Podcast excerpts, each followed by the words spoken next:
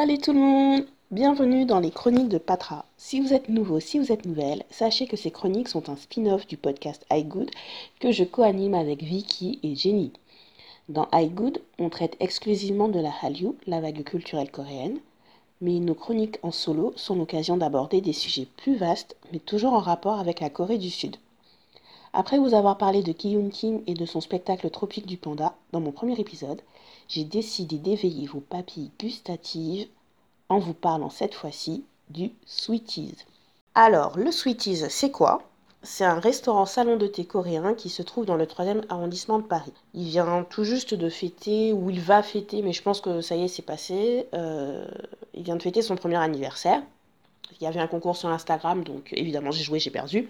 Mais enfin bon, tout ça pour dire que le mois d'août, je crois, c'était leur période anniversaire. Et donc c'est un restaurant qui a, qui a ouvert euh, très récemment. Et en fait, euh, son, son concept, c'est de proposer des plats coréens basiques, de la street food coréenne, et en même temps en proposant un cadre tranquille et euh, cosy, comme dans les coffee shops en Corée du Sud. C'est vraiment comme dans les dramas coréens, quoi. C'est la même ambiance. Et en fait, personnellement, moi, j'ai découvert le Sweeties genre en mars ou avril 2018. J'avais un ami euh, que je n'avais pas vu depuis plusieurs années euh, qui était de passage à Paris et comme je ne suis pas du tout, mais pas du tout fan des bars, c'est trop brillant, en plus j'aime pas l'alcool donc euh, je me suis dit on va aller se poser dans un salon de thé. Et du coup j'ai googlé et je suis tombée sur le Sweeties et je connaissais pas. Mais le nom déjà sonnait très bien, c'est hyper doux à prononcer et tout. Et en plus les photos, je trouvais qu'elles dégageaient une ambiance hyper lumineuse et sereine donc j'ai réservé et je n'ai pas regretté.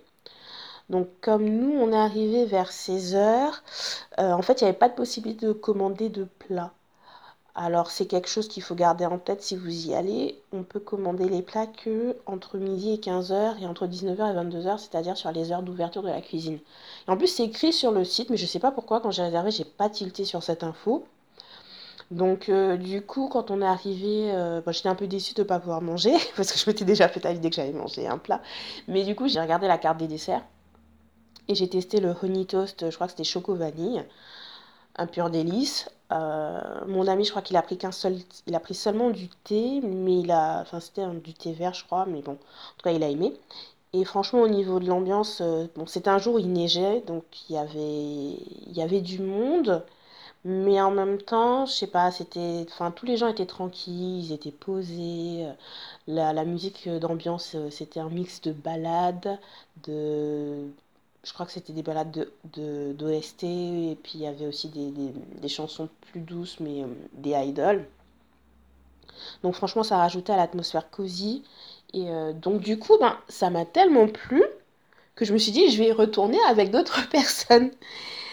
Et euh, donc en fait je crois depuis le mois de mars-avril j'y vais genre toutes les, toutes les 3 ou 4 semaines et, et en fait il y a des menus qui sont très abordables. Et même moi qui ai un bon appétit, en fait, c'est tellement copieux ce qu'on propose que j'ai du mal à finir mon plat. Donc c'est pour vous dire.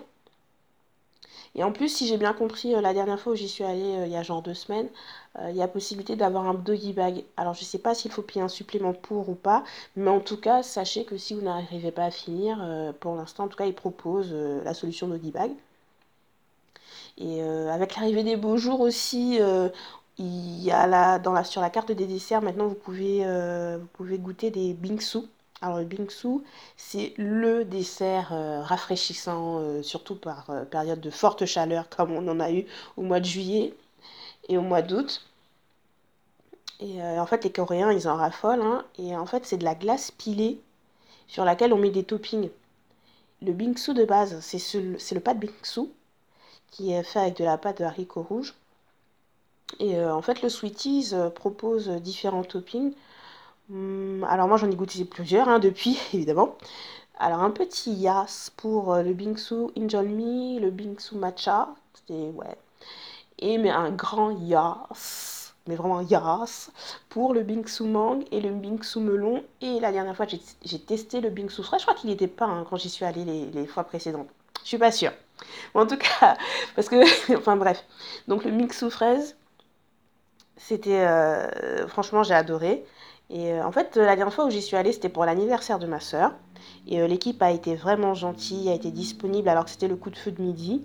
Et c'était la première fois en fait que moi je voyais le restaurant tourner à pleine capacité. Il y a genre, je crois, une capacité de 40 places, 40, 50, peut-être un peu moins de 40 places, je crois. Enfin bref, en tout cas, c'est pas un grand restaurant, quoi. Donc je crois aussi c'est ça qui contribue à l'ambiance cosy et intimiste. Et, euh, et en fait, euh, je m'étais toujours arrangée avant pour, euh, pour y aller à des heures où je sais qu'il n'y aura pas trop de monde de toute façon. Là, c'était vraiment la première fois où j'y allais et ça a tourné à plein régime. Et même avec ça, donc du coup, ben, j'ai pu observer tranquillement, je regardais comment ça se passait. Et franchement, l'équipe était à l'écoute. et pour vous dire en fait à quel point l'ambiance était agréable, même s'il faisait, même s'il y avait beaucoup de monde, et euh, les gens étaient dans leur discussion et tout, donc parfois ils parlaient fort, mais en même temps c'était pas dérangeant. Et donc il y a beaucoup de gens, je crois, il y a 5 ou 6 personnes que j'ai vues, elles avaient fini de manger, mais restaient là à discuter quoi. et, du coup, il y avait des gens qui attendaient dehors. Donc, ceux qui faisaient attention, ben, du coup, ils se dépêchaient de payer et puis ils s'en allaient pour laisser la place. Mais j'ai vu deux ou trois personnes qui sont restées assises là. Et puis, en fait, elles sont sur leur téléphone. Euh, tu les vois en train d'écouter de la musique et tout. Tellement elles sont, elles sont bien et elles n'ont pas envie de partir, elles n'avaient pas envie de décoller quoi. Euh, donc, euh, donc voilà, donc c'est pour vous dire qu'il n'y a pas que moi qui trouve que c'est bien. Je pense en général les gens qui y vont, et eh ben, ils apprécient parce qu'il me, semble même, me semble même recroiser certaines personnes que j'ai repérées comme fans de K-pop. Donc je pense que ce, je me trompe pas, euh, même si j'ai du mal à être physionomiste, mais je pense quand même que ce sont les mêmes que je recroise aussi. Donc, donc voilà, je vous encourage vivement à y aller hein, de toute façon. Il est ouvert du mardi au dimanche, de midi à 22h. Et si vous voulez vous faire une idée des plats, vous pouvez consulter les photos sur leur page Instagram, Paris. Et euh, ben, sinon, j'espère que cette chronique vous a plu. Vous pouvez me laisser des commentaires euh, via Twitter, iGoodFrance. Et rendez-vous bientôt pour ma troisième chronique. Spoiler alerte, je parlerai littérature jeunesse. Voilà, merci beaucoup. À bientôt